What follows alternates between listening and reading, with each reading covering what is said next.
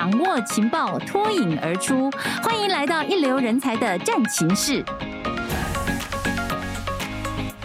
本集节目由味全食品合作推荐。嗨，朋友们，您好，我是人才战情室主持人彭云芳。您今天早餐吃了牛奶配面包吗？今天有没有吃水果呢？这些通通都是来自土地的生产啊。我们关心人才问题，当然绝对不能漏掉。农业，台湾现阶段各行各业其实真的都面临缺工的危机。为了要化危机为转机，讲真的，各种能够想得到的替代人力的方式都不断推陈出新，包括了科技设备啦、系统还是管理等等，尽量就是用最节约的人手来完成工作。从餐厅到工厂，从果园到牧场，都想办法用机器人代替年轻人，以自自动化来减少与劳工对话，像半导体这些科技产业，其实就是最近这几年嘛，就非常的缺人。可是啊，讲到农业，真的是已经缺人缺了超过一个世代，甚至两个世代了。那这集我们就一起来聚焦在牛奶和水果，我们从酪农还有果农，我们来谈。产业的挑战，还有人力改善，相信朋友们您一定会听到许多新的知识，也会跟我一样更珍惜您手中的那一杯鲜奶，或者是美味的台湾水果。我们现场要欢迎两位来宾，一位是味全食品乳品事业部畜产组资深经理邱永成，永成经理您好。嗨，主持人好，各位朋友大家好，欢迎您到现场。还有一位是味全食品研发部经理洪瑞林，瑞林经理您好，大家好，欢迎你们两位。我们今天来谈。人才，我们要谈农业。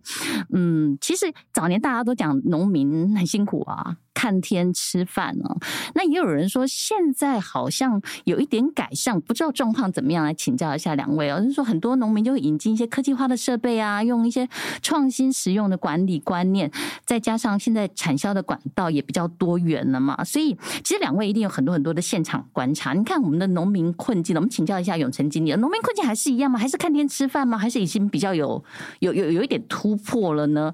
或者说他们还是有很多困境需要帮助？其实是这样子的哦，嗯，以不只是以往的农民说看天吃饭，是，其实现况的现在的农民，尤其是弱农，也是都感觉还是看天吃饭，还是哦。但是它其中代表的意思就是说，这个天候哈，这个环境是哦，对于这个农民的重要性，哦，尤其对于弱农哦，是养牛只的一个舒适性，嗯，好，那现在他们对所谓的看天吃饭，是他们就就是会变成说。怎么要利用科技化的设备，好、哦、去把它转变？好、哦，举例来讲，我们夏天在台湾动辄三十五度 C 以上。哦，对。哦、那乳牛这么一，乳牛它是一个温带的品种，在夏天的时候，对它来讲是一个非常严重的热紧迫。是。哦，非常严重的热紧迫。哦、那对于牛只的健康，哦，就会有很大的影响。嗯。嘿，那牛只健康影响就会带来。哦，乳量的不佳啊，是乳品质的不好啊，是那当然直接影响就是肉农的收益啦。哦，哦所以看天吃饭是看牛舒不舒服。对对，所以说 帮他改善一下这个居住的环境条件。是，所以说现况现况的话，为了要克服，好，为了要克服这种天候，是好，我们就利用科技设备来去啊来去协助，好，去去帮环境来降温。哦，比如说风扇啊，自动的冷却系统啊，嗯，喷水等等的，让乳乳牛不会感觉到那么热。嗯，这有点像我们还是看天吃饭，但是把那个变数再减少一点，对不对？是。那乳牛哦，在很热的时候，跟在适合它的温度当中，它的泌乳产乳量差很多，是吗？哦。那我举个例子好了，哦、如果以就我们台湾来讲，就以冬天冬季的话，跟夏季比的话，嗯、整个炎夏季，我们说气温超过三十度以上的话，是。大概会损失跟冬季比相对比较的话，大概是二十五帕，也就是四分之一的产乳量，差这么多。所以说，刚才是讲的是光是光是降温的方面，嗯，那其实在在其他的舒适度方面，都还有其他的设备，是。啊，比如说。啊，动物它乳牛的话，我们一般想象的就是它很开心的在草原上，哦，吃的草啊。但是我们台湾的酪农，因为我们我们台湾地小人地小人人稠嘛，所以说没有可没有那么大的空地哈，就像国外是放牧一般的。但是我们怎么样去营造像草地这样的环境，哦，所以我们就铺铺设了很多的那个那个软软垫。哦，就类似我们睡弹簧床比较舒服嘛，坐沙发比较舒服嘛，是这样。所以我们的乳牛是在软垫上面散步吗？对对对对，在那边走动，它就不会觉得哇，这这个这好硬哦。对，是。然后如果有很多的农民呢，想说他要产业升级的话，您可以给予一些帮助吗？我们是这样子哈，我们是鼓励产业升级哈，而而而且也辅导产业升级。那当然，我们就是。产业怎么升级？要有两个方面，嗯、是哦。第一个是必须要有农民自己有这个意愿哦，跟方向。好，那第二个就是要有我们，好，可能我们企业这样的大力的一个协助。是，哎，对。那以我们公司来讲的话，我们就投入企业的资源。好，比如说，哎，我们会鼓励他，好，用他如果有意愿，我们用无息贷款的专案，嗯，好，让他去更新他的设备，好，那去。去改善它的环境，嗯，好，然后用这个方式去协助弱农。哦，让他可以说让这个产业升级，然后永续这样子。因为洛农其实它又要产业升级的话，它的压力应该也蛮大的。我们再想象一个大的洛农产业，一个牧场的经营者来讲，他要升级的话，他的投资很大。所以您刚才提到了有无息贷款的部分可以协助，因为要下很大的决心呢。人家说要有意愿才能做，决心要很大，的下下去，然后才能够买那么庞大的设备。我相信那个设备的这个计价绝对不是。什么几千几万，甚至可能百万、千万以上，哦、对不对？那不便宜啊，这不便宜，尤其都是大部分都是进口货哦，对哦对、嗯、是，所以是越来越贵。嗯，而且他们也会很担心，因为彼此很多。品牌之间的竞争，还有您刚才讲到，也有看天吃饭，天气现在极端气候变化又很大，是，然后再加上，比方讲这几年大家都深深有体会了，疫情一来，那完全都是看不见的敌人。是，是，是呃，据说在弱农业方面，对于疫病的防治也是要特别花心思，所以这整整整个来讲的话，哦，这个弱农业者要升级是很辛苦的事情。对，因为弱农业它最主要养牛，就是最终的目的。就是牛只健康，嗯，那下展到回馈到洛农身上的，就是所谓它这些生乳的营收跟跟跟效益，是。对，所以乳牛只健康，乳产量好，嗯，哦，生乳品质高，相对我们食品业，我们食品厂，好，也会给他更高的报酬来收购它的产品。哦我们辅导鼓励弱农哈，投资在乳牛的健康上面，因为只有健康的乳牛哈，才有优质的生奶。是，那有优质的生奶呢，就更能面对激烈的竞争。哦，比如我们公司就对优质的生奶，好有特别的加价去收购。好，那更有 嘿，更有那个所谓的每月的超级乳，就是它是 A Plus 的。哦，就是不只是优质的，哦、它是超优质的生乳。哦，它的等级比较高的，对，品质特别好的，是它有达到这个标准的，我们又特别给它奖金。哦，好，那这样子的话，啊，酪农跟公司哈共同成长，那共同在提升乳质这一个方面共同去精进，好，那也提供给消费者高品质、超优质的哎乳制品。哦，鲜奶制品等等，是那这样是一个三赢的局面。是，哦，对，酪农也好，对食品厂也好，对消费者更好。嗯哼，对，那对于产业面临的不管是国内外的竞争，好环境的竞争，是好这个提升品质，哦，都是一个最最有效的，哦，最有序的。永续这个产业的一个方法哦，这有点像是给好学生要给他奖学金一样的道理。是的，是的，是的。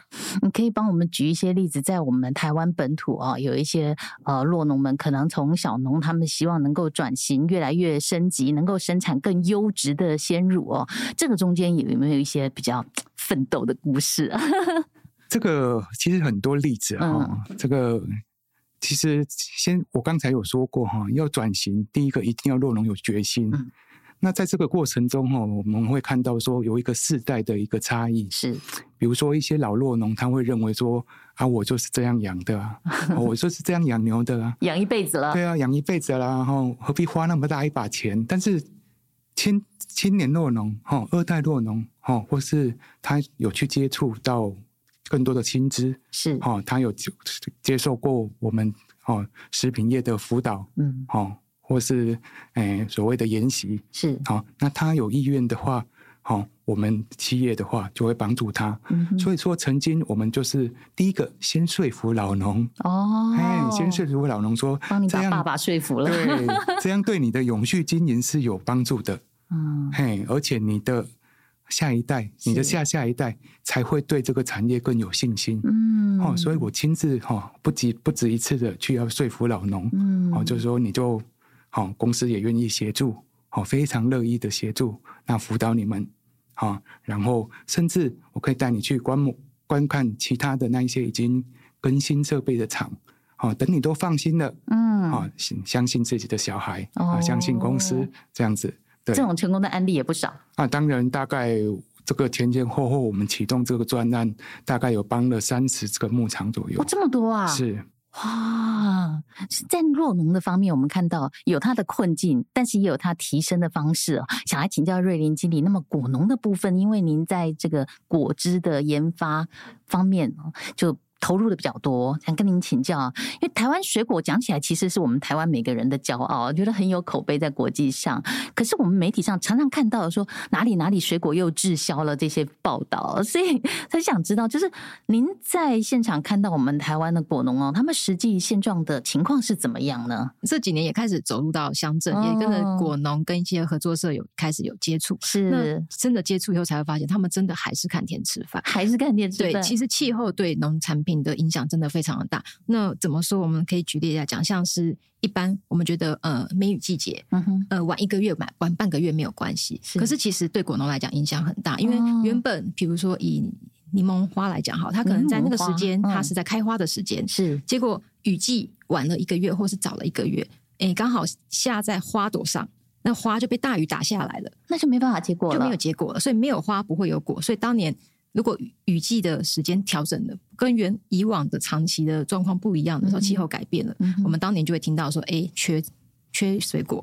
哦，尤其是所以每年的雨，诶，梅雨季节的时候，很容易会影响到我们夏季的水果的产量。哦，因为它把该结果的小果或者是小花都打掉。哦，那不然就是像台风，台风的影响就更大，因为淹水是对，或者是风灾，整个整批就不见了。所以其实整个气候真的影响了台湾的农作物非常的多。那其实这除了气候以外，再来就是市场的流行趋势。嗯，因为其实整个呃媒体就是流行趋势的带动，也会影响到消费者。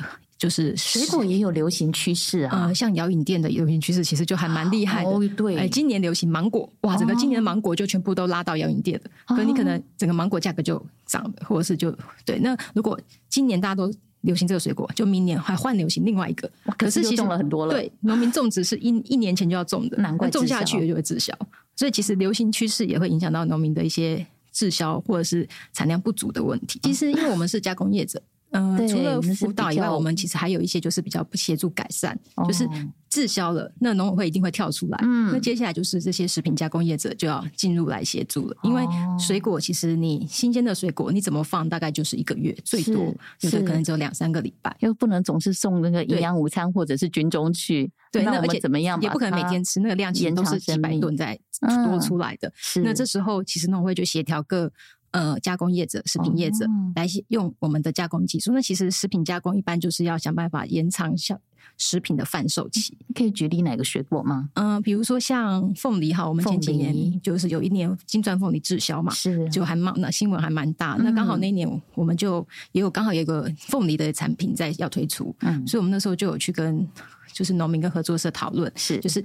凤梨很多，那怎么处理？Uh. 那我们就利用一些清洗啊、节切，我们把原本的凤梨把它切成凤梨块以后冷冻起来。Uh. 那冷冻起来以后，uh. 其实它的整个效期就可以拉很长。是，而且用利用一些急速冷冻的方式，它其实并不会破坏呃水果的一些营养价值跟新鲜感。是，那我们就陆续再来开始推广，也请我们行销计划去推广一些凤梨相关的饮品。Uh. 那利用他们的行销资源，我们又把产品水。多余的水果，把它用到产品里面去，然后变成是呃，可以说可以延长效期。我们也用新鲜的冻冷冻水果来做果汁，那新鲜感其实价值、营养价值也都还有保留在里面。而且，因为我们合作的都是一些就是嗯农民或者是农民的合作社，是其实他们以往就是种植跟比如说可能就是挑选水果或集运很厉害，嗯、可是用到后面的一些。截切、清洗到一些加工的部分，其实并不是他们农民的比较陌生的领域，所以这一块的话，我们就要变成是，我们就要一些。就介入辅导，比较在在工厂的这一块，嗯、怎么样？它可以让它整个保留保存下来。那也利用我们现在比较呃不用那么过度加工的方式。嗯，对。哎，瑞玲经理可以跟我们谈一下，就是那么多的水果，在他们呃有特别的嗯，我们想要推它，但是它也许不见得那么容易推得动，或者是各种食品呢？其实站在我们的角度，可以怎么样来鼓励哦？呃，全民都一起来投入他们的创意。诶，其实不只是产品啊，我们也有透过就是把台湾的一些在地水果啊，涉及到我们呃前几年一直有在做的一个呃我们的学生新品开发竞赛里面。学生啊，对，就是我们是针对台湾的各大专院校、是食品相关、气管相关的科系的学生去招生，然后我们有开放一个竞赛。这个竞赛从呃概念的产出，然后。呃，产品的开发到实际制作，那最后要经过消费者吃掉的完整的，就是我们食品厂在开发食品的一个完整的过程。是，那让学生来了解参与，那所以他会有企划的企划商管，还有食品跟相关呃化工的学生都可以一起来参组队参加。嗯，那所以我们。呃，这个也举办了大概四届左右，所以我们每一届有不同的主题。像我们第一届做的是鲜奶为主，就是以鲜奶发展下去的产品，包含优酪乳啊，或者一些呃乳饮品。是，那我觉得小朋友就非常有创意，哦、他们就像我们因为刚刚讲说要在地，所以他们可能就做了一些在地的食材搭配。像我记得他们有一年做爆米花加优格。哦，听起来就蛮好吃的耶！对，这是一个就是对非常特别，我们也没想过说，哎，可以用米米浆，那或者他们用一些米饼，嗯、然后来配台湾的乳，啊，这是一个非常有创意的学生。那就透过一些学生的一些创意，那可以让更多的民众知道台湾有这么棒的一些水果跟物产。那像还有一年是做水果在地的，在地水果的一个安选呢？对，什么水果呢？酪梨，台湾台东有非常有名的洛梨哦。对，其实台学生没有去找，我们可能也没有这么想法的。哎，其实台湾洛梨真的品质不输国外的洛梨。哦，那他们把洛梨做成洛梨冰淇淋，嗯，然后在其实那口感，因为洛梨的呃油脂含量高，哎，对对，那所以他就不用再用到植物油哦，洛梨加鲜乳，他们打一打。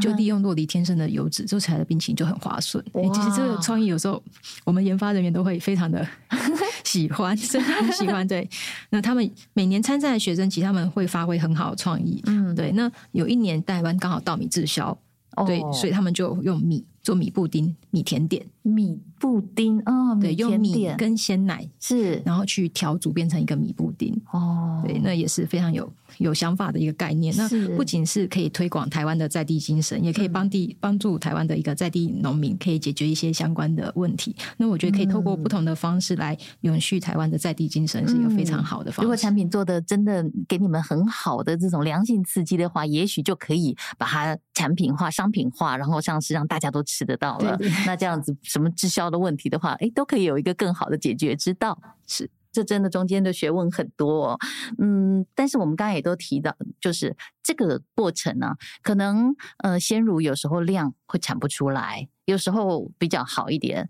有时候水果呢种的太多了，或者是诶市场又供不应求，或者各种状况都可能出现了。所以等于说你们的弹性要很大，那所需要的人力又很多。那我们刚才一开头周宇说过说，说其实农业一直都在缺工，对不对？这么长的时间呢，但是我们要培养一些青年农民也蛮难的。我听说你们公司也蛮强调在地雇员呢。嗯，有很多人会觉得说，在大太阳底下工作好辛苦哦，在农场或在牧场哦哦，为什么不能够用外籍劳工呢？你们的呃永成经理可不可以谈一下你们的想法？其实就六农业来讲哈，嗯，它是一个高劳力又高技术的专业畜牧，是哈，所以说我们公司在职能哈，在技术在专业的考量下，哈，加上永续经营的这个意愿，好，所以我们都是强调都是说在地的雇员，嗯嗯，好，所以呢，要培育在地的人才，好，尤其是。酪农的第二代、第三代，好，它是它是等等于说这个产业永续经营的一个后后面的一个生力军，好，那所以说更需要让他们鼓励协助，好，让他们愿意继承家业，好，愿意继承家业，好，那愿意继承家业的很重要的原原因就是说，他必须要克服。哦，缺工这个问题，嗯，啊，缺工这个问题，是，那我们就就是又反过反过头来说，要谈到科技的进的的一个协助，哦、是。哦，我们就是导入科技的设备，好、嗯。哦，然后去帮助牧场，好、哦，能够节省人工。你养牛已经不用二十四小时都被绑在牧场，嗯嗯，嗯。不用眼睛都死死呆盯着牛了，是。已经有有经已经有科技的产品哈、哦，在帮助你，是哦，随时随时回馈你，告诉你牧场的一个跟牛只的一个一个状况，嗯，哦，这样的话。啊，你是相对轻松很多。哦，有曾经也要做很多家庭亲子沟通服务，真的很有趣哦。但是，嗯，我们呃，身为食品大厂，其实还蛮期待，甚至要像你们要用在地雇员的话，就要根植在台湾呢、啊。希望很多年轻人都愿意投入。那。让我们整个台湾农业能够永续，不管是在呃落农业也好，或者台湾水果的口碑能够继续保持下去也好，其实你们一定有一些自己的愿景，希望怎么样来做，对不对？因为人才的永续真的是一个重要的议题。嗯，对，所以食品大厂其实必须要致力于环境的一些永续。那我们公司在 ESG 的推动上也有一些努力。嗯、那再加上其实台湾种好山好水，地理人杰，那其实有好的原物料，我们才能够生产出好的产品。嗯、那也因为台湾有好的产品的一些品质，所以也才能够吸引台湾的一些农民乐于继续的从事一些农业相关的产业。那如此才能互利共好共荣，然后达到永续的一个方向。嗯，是，那永续真的是大家的愿望，但。当然，中间的过程需要很多的技术的投入。像刚才永成经理有提到说，用比较科技化的方式来运作一个牧场啊。我们常常在讲说，我们现在越来越多的科技设备哦，可以帮我们举例吗？怎么样运用？怎么样让呃看着那个乳牛的眼睛哦，不用二十四小时盯着，偶尔也许看荧幕，偶尔可能看手机等等。其实简单来讲哈，科技养牛哈。就是用现代的科技，哦，尽量用自动化的设备来取代人力。是，更详细一点说呢，就是透过科技设备，它可以取代人的手，嗯，人的眼睛，是取代人的时间等等。好，比如说我之前都是用人力，好去喂饲，哦，去清洁、去打扫，嗯，对，它现在都有这这些相关的自动喂饲机器人。哦。哦，自动清洗机器人。哦，对，这这这个相关的，然后可以取代你的劳力，是。取代你的手，哦，取代你的时间的都有，哦、甚至还有所谓的像我们人戴着小米手环哦，哦，把它戴在每头牛的身上，哎，牛也戴智慧型手环，对对对，那多农就可以透过手机，啊哈，哦，及时接收到单头牛它到底哦。这这个这个系统的大数据哦，那它的哪一头牛有有什么异常，有什么问题？所以你真的就是可以用科技养牛，也就是说智慧化的程度就对了。对，就是、但是很多人都会讲啊，说哎，可是以前很多的老牧场里面的职人呐、啊，或者是一些老兽医啊，他们的那个经验啊，非常丰富，很可靠。但是现在呢，我们用这种智慧型的方式，又可以形成大数据哦。这两个来两帮我们比较一下，好吧？如果就像我说的，用大数据、用智慧型的那个所谓的电子耳标的话，电子耳标，对，哦、它会让弱农哈及时的了解哈牛只的问题，是，然后等于说是超前部署哦，好，但是这只是协助他，是，他收到这个讯息的时候，他还是必须要跑一趟去看一下牛的状况，嗯，好，但是在在在没有到没有设备之前呢，是必须人盯着牛。哦，一直盯着，一直盯着，然后也不能超前部署吧，比较难哦。对，那可是可是，当你看到牛有异状的时候，搞不好它已经是已经到中期了，已经严重生，哦、已经严重生病了。哦，有了这一套所谓的电子耳电子耳标的系统的话，嗯、我们可以马上把问题的牛，哦，请我们的兽医师来诊断。哦，那这样的话，我们可以，哦，就减少。那个牛只的损失是像这一套系统的话，相对我们这个产业已经慢慢慢慢被落农或者说肯定，说大量的运用。嗯，所以比较现代化的牧场，几乎现在牛只都有这种电子耳标的方式，让它能够健康状况完全在掌控中。是是是有这个趋势，而且如果是相当呃具有平均规模以上的，好，几乎都是往这个方向去去做一个投资设备。嗯，所以牛的健康状况可以提早知道。哎，现在已经胃口不开喽，现在食欲不够哦，怪怪的，或者说活动力不佳之类的。对对对，他就可以马上能够提前知道说，那这头牛可能即将要发生问题。哦，那这样是不是说有这套系统，我们就我们都不用太多的人工，太多的人力。都绑在牧场上面，是我明明已经就是挤完奶了，我已经喂完牛了，uh huh. 我还要花时间在那边坐着观察牛。好、oh. 哦，有了这套系统，你挤完奶，好、哦，然后机机自动喂食的帮你放放了料，放了饲料，你人可以走了啊，你只要带着手机，是、oh. 哦，随时看一下，它甚至会自己给你 alarm 啊、oh. 哦，就是说，哎，你的牛有问题，你只要点开手机，哪一头牛？它的号码是几号？嗯哼，哦，他可能现在是跟大数据来比，他吃的比平均还少了哦。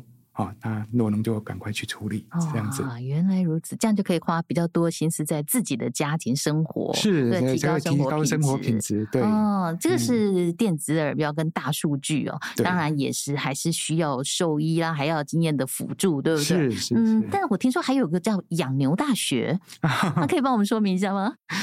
养牛大学是这样哈，它是我们公司哈，哎，对于说所谓的这个人才的培育是跟产业的永续哈所做的一个推出的一个专案哈。嗯、那养牛大学其实就是请国内外哈，我们定期请国内外的学者专家啦，嗯，来对洛农哈来进行讲习。哦，真的上课？哎，上课哈，就是讲习啦、研习啦，哈，让他们因为他们很忙嘛，嗯，哦，所以说我们透过这个平台，让他们可以学习到国内外的。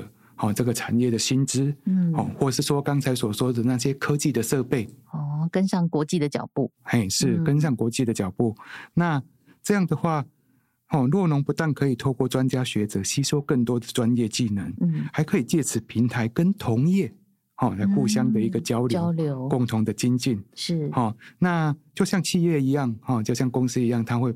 要定期的有对员工做一个教育训练，嗯，他也是要把人才，好，就是长期的一个培养，是好，跟跟他的稳定，好，跟他永续的经营。所以这个大学是可以一直上课的。哎，这个是不会毕业的。哎，对对对对，这个是一段是一定是都是推陈出新的哦，所以一直会学到新的东西。是，所以就等于说，呃，最新的资讯可以借由这个平台而吸收到。那对于很多落农来讲，他想要再提升，或者是他有能够有更好的嗯科技的呃管理的模式等等，都可以学到。是因为就像我们的话，我们有自己的配合的自己的牧场，哦，所以说我们有。等于说有实物的哦现场哦跟然后请专家学者，然后有这些弱农来好，而不是说只是讲哦，不是纯粹只有像上课一样，嗯，哦，我们是实物，哦的在牧场，实物讲完了之后就到现场去看牛。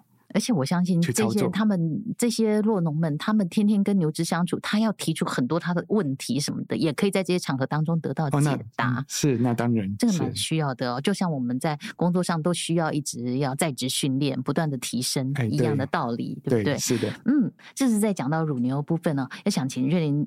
嗯，经理再跟我们提一下，就是水果的话哦，其实也是一样，很多的果农也要不断的提升，不断的精进啊。从嗯上一代的这种，甚至上两代的种植方式，然后慢慢的蜕变到现在，也是一样要跟上国际的脚步，我们也是要在国际舞台上面竞争的。所以选用水果，你一定有呃一些比较不一样的一些标准，对不对？然后产量啦、品质啦，怎么的保证？怎么样顾全整个供应链的？等等，可以跟我们分享一下吗？其实选用水果最最基本就是要合乎食安法为原则。哦、那食安法部分的话，现在其实比较着重的是源头管理。那源头管理除了要我们会要求一些农民啊，或者是供应商会提供一些完整的一些检验，像农残的检验的资料。嗯、那最重要的是，我们研发人员还有我们的品保人员会实际到访农田。那看一下田间管理，也去跟农友们去稍微聊天一下，知道说，哎，你们现在是怎么样的管理那？呃，用药的一些，比如说呃，退药期，你们是怎么管控？那我们就这几年也发现，果农他们也是已经越来越科技化，他们可以用一些 App 的方式来去管控他们施药期。那他们管理的田很多，那以往可能撒了多少药？在什么时间撒药，不见得知道，那都是用记录的。那现在他们有一个 app 可以去帮他们记录下来，在什么时间点，在哪一片田撒了多少药，那 app 会帮他计算退药期，所以他一定会要到那个退药期之后才会去采收。所以我们现在其实台湾的水果其实是越来越安全。其实现在这几年其实很少听到有用药过多，就是农农残过高的这个部分。哦，这听起来好安心哦。对，所以 其实真正走进田间以后，我们才会对台湾的水果真的是更有信心，因为其实大家都在互相的成长。那其实实地访尝以后，我们亲眼看到了一些每一个小细节。那相对我们在研发、在制定一些相关的品质规格的时候，就更知道说我们要掌控哪些关键的制成。那另外的话，像是台湾的一些水果啊，其实它的。产地还有产季状况，其实这也是要需要去了解。那以柠檬来说好了，其实柠檬，嗯，在我们都知道台湾的屏东柠檬很有名，那它是属于一种四季果，就是一年四季都会开花结果。都有。对，但是其实一整年下来，它还是有大产季跟小产季。那所以像我们了解了这些产季的状况以后，我们就可以跟我们的产销团队这边合作，那去了解清楚说，哎，我们可以在主要的需求量，我们就在大产季把它买下来。哦。可是因为其实没有人估得准需求量，对，所以。我们就随时他要监控我们公司内的进销存，如果有需求的话，我们就在小产季的时候再去补足我们一整年剩下不够的量。哦，那这样的方式的话，就可以让我们自己呃采购在地的原料，可是又可以是很就是。你可以先挑那个优质的，对不对？对对对，大产季其实它量多也好挑，嗯，对。但是如果不够，我们还是小产季继续买这样。难怪我们一年四季其实都可以喝到柠檬相关的饮品，嗯。但是，嗯、呃，你们采购了之后，想要把这些柠檬做很好的保管，然后可以让我们一年四季喝到的时候都是新鲜的，这中间 我相信一定有点甘苦谈。嗯，其实每一批原料啊，其实它从采收、处理到进场，其实它都有非常多的检验跟观察，嗯，甚至到我们在生产投料的时候，是投料人员的观察都是很重要，因为毕竟。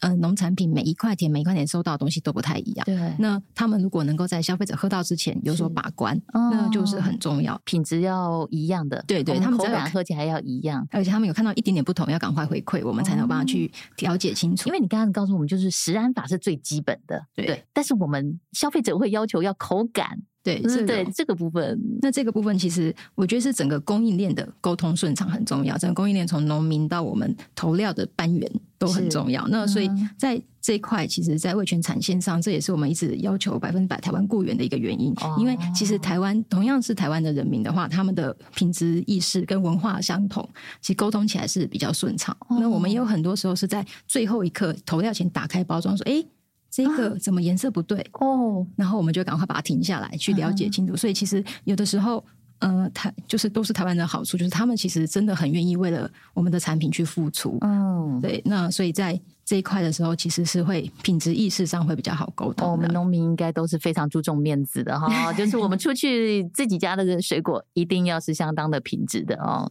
是，虽然最后的这个品牌的名称呢不是他们自己果园的，但但知道那个原料是这里来的。像您刚才讲的说那个柠檬汁哦，怎么样能够制作出好喝的柠檬饮料？这个部分其实我们从。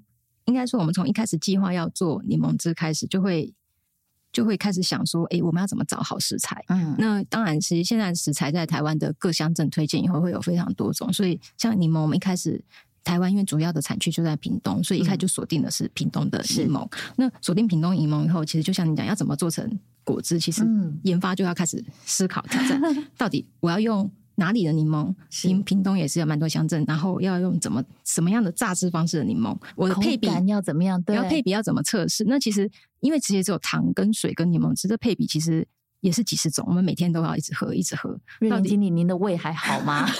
对，我们其实要喝柠檬汁。我我们每一次在开发一个。果汁的时候，我们的研发人员其实看到、听到那个要喝，大家都会怕，真的啊。对，大家人家还想说，你们真好，在食品厂工作可以天天吃吃喝喝。对，大家都是这样讲。可是实际上，在食品厂或者在食品实验室的人，其实还蛮怕看到那个，尤其是开发剂的时候。嗯哼，对，就像我们呃开发柠檬的时候，他看到柠檬都都会躲，都会怕。真的，对，因为。你通常在实验室喝到都是不好喝的哦，消费者喝到都喝到的 都是好的。对，我们可能要经过几十次的内部的测试，我们才会提出来到事业单位去跟事业单位讨论。是，那到了事业单位讨论以后，我们还要经过外部的消费者的洗礼，他们要去看看说，哎，他们的接受度可不可以接受？啊，说不定被踢馆了。对，我们被踢馆的次数也蛮多的。对，像我们柠檬这一支至少踢馆三次以上啊，真的。因为嗯，早期其实大家可以用很多添加物去把风味调好。哦，对。可是我们现在讲求的是天然无添加。哦。那所以你所有的风味来源都来自于柠檬汁，是很困难的。要天然无添加，然后又在架上贩售，又不是说现挤现榨的。对。这怎么克服啊？所以像我们。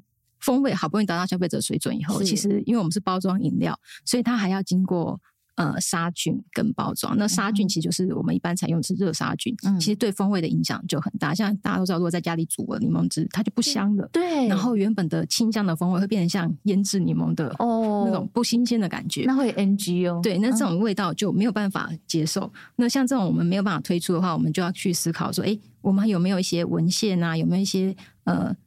一些研究学者，他们去看说，哎，怎么样可以让我们同样可以维持食品安全，是那又可以保持新鲜感，然后让消费者可以满意。那其实这也是经过还蛮多，就是我们在实验室就要做很多的实验设计去验证证明。我觉得那个香味听起来就觉得好困难哦，怎么保存，对不对？对，里面有秘诀吧？我们好花了很多时间，终于找到一个好方法，可以让它呃经可以经过加热，但是。不会让它的香味散失太多，对。但是其实做完以后啊，我们还会有遇到问题，就是东西要装在瓶子里，是瓶子要放到架上，架上有灯光，有一些温度啊，这些东西全部模拟完了以后，发现哎，原来的香味又不见了。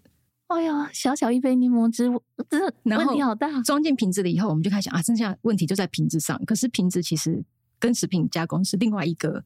领域，哦、所以我们又不是我们食品研发人员，这是就是学食品的人会的。这时候我们就要去找一些跨领域的团队。那像我们刚好公司有一些呃生产啊或包材类的专家，嗯、他们是做化工跟材料的。嗯，所以这时候我们就只能请教他们：哎、欸，我好好的东西放到你的瓶子里，怎么就不好了呢？对，那他们就要开始针对瓶子的材质跟内容物之间的交互关系去做一些探讨。哇，对，那我们其实也有花了一段时间才把它找到，说，哎，我们用什么样的包材，把我们新鲜的柠檬汁放进去以后，是再加上让消费者喝了五天、十天、十五天，都还是一样的新鲜的风味。事实上，确实啊，因为从第一线的生产开始，一直到最后能够上架、能够售出，这中间的种种历程哦，真的是啊，你有付出了这种胃酸的代价。我相信是，事实上，真的很多呃新鲜的产品。在很多人的一连串的努力之下，其实会形成一个品牌的力量，就会让我们台湾食品啊，而让更多的人能够接受，也能够觉得引以为傲啊。在这个中间的过程当中，像刚才听到瑞鼎经理在讲的，为了一个柠檬汁的风味付出了那么多，我相信在我们很多的。嗯，酪农身上也一定可以看多。嗯，譬譬如说，有没有一些女性酪农的故事呢？永成经理跟我们分享。其实啊，这个有很多很多。很多哦、其实，在洛农产业里面，嗯、女性扮演的非常重要的角色哈。是，尤其是洛农的太太们哦的太太们，她更是撑起牧场的一大支柱啊。绝对是。那牧场的工作啊，它还是一个团队性的工作。是。好，那很多牧场的女性，哈，她都是。她都是最重要部门的守护者，嗯、也就是榨乳师。榨乳师、哦、对一个牧场辛辛苦苦的经营，嗯、最终的结果就是新鲜的生乳，哦，牛奶把从牛猪牛只那边生产出来。那这一个工作就是就是透过炸乳师哦，哦，帮牛挤牛奶。那通常这样这样比较。比较需要温柔的工作呢？农场主人的太太对，农场主人的太太就是那个哎，担担大纲，好，那加上加上其他的同仁，好的一个共同的一个团队的合作，好，那他他就负责负责说，哎，我这个牧场我榨榨了，嗯，好的是好的品质的生奶是啊，而且量量又足够的。哦，那就非常有效益的。所以，所以这些呃农场主人太太们哦，对乳牛是很有感情的。哦，这个如果说到这个，我举个例哈。好，我时常时常时常去遇到那个洛农阿姨啊，或甚至洛农阿妈、嗯、阿静哈，都会跟我讲啊，都会说，啊，我远远看就知道那一头牛几号，我不用去看它的、哦、看它的号码，呵呵因为我每天都要摸它两次。所以我远远看就知道那一头牛是几号，然后它现在的状况是怎么样，它一天可以挤多少奶？哦，真的是很不简单。所以洛农这个事业是无论男女都非常鼓励投入的吧？对，其实洛农这个产业哦，其实在也算是职场平权的一个一个一个一个重要的一个产业了。嗯，好，不只说不一定是说男孩子或是好一定是要男孩子做。哦，现在这个产业上也有很多女受女性的受益啊，尤其越来越科技化以后，科技化以后，嗯、对，有细心很重要，细心很重要，嗯、对，有很多女性的受益或女性的一个哦，一个一个一个工作的参与者，是。哦，这个这个这个是哎现象是蛮普遍的，嗯，哎，所以酪农业在台湾呢，其实是非常值得来鼓励年轻人投入的行业，对不对？我们通常怎么样来告诉年轻人这个酪农？农业哦，呃，让他们产生兴趣，有给他们什么样的诱因，让他们觉得说，哎，只要我愿意投入的话，这很值得投入，而且，呃，为该有的报酬啦，或者是该有的知识啊，各方面都可以值得的，可以怎么样来邀请他们？这个我就分两块哈，嗯，第一块，如果说他本身家里面不是经营牧场的，是好，而是去当所谓牧场的雇工，嗯的话，嗯，那他如果有兴趣。当然，兴趣是第一个出发点。是第二个，当他投入之后，哎，他所得到的报酬，他觉得是正向的。哦，哦，是是普是优是优于他同年龄的年轻人，同年龄的年轻人。哈、哦，而且会有牧场主会给他一个愿景。嗯，比如说往后，哎，这个牧场的就你就是当厂长，你就是帮我管理。好，这个在业界就已经普遍，听起来很酷哎。嘿，牧场已经普遍就有这个现象。是。那第二个方面就是说，哎，牧场的子孙们的第二代、第三代们，是对他们自己家里有经营牧场了啊，这个我都非常的、都非常的去辅导跟去沟通，说你真的要好好的珍惜家里的这个这个产业。哦。对对对，继承家业。对，然后你会可以透过。虽然是辛苦，但是你可以透过哦吃冰场，嗯，哦跟跟酪农，跟优质的酪农是哦收购这个优质的生奶所给予的报酬，嗯，好、哦，那这样的话，让青年酪农会知道说啊，这个如这个产业是不亚于中小企业，嗯，啊、哦，或是或是或是不亚于一个一些哦自行创业或者怎么样，是嘿，所以说这个产业的的。愿意投入的话，哦，不管是故宫或是第二代、第三代的承接，好、嗯嗯，这个都是哎非常有机会的。所以，无论是牧场也好，对还是提到果农也好、果园也好，其实我们都。蛮邀请，希望年轻人都可以来投入，因为现在的薪资报酬其实已经越来越高，然后未来的愿景也很好，还可以跟食品厂一起合作，并肩前进，一起提升自己，跟这个国际的脚步是可以齐平的。其实听起来是年轻人真的可以好好考虑的，如果有兴趣的话，对不对？嗯，非常谢谢两位今天来跟我们谈到农业，希望我们农业缺工的现象哦，能够逐步的改善。感谢朋友们的收听，也谢谢两位到现场，谢谢，我们下次见，谢谢大家。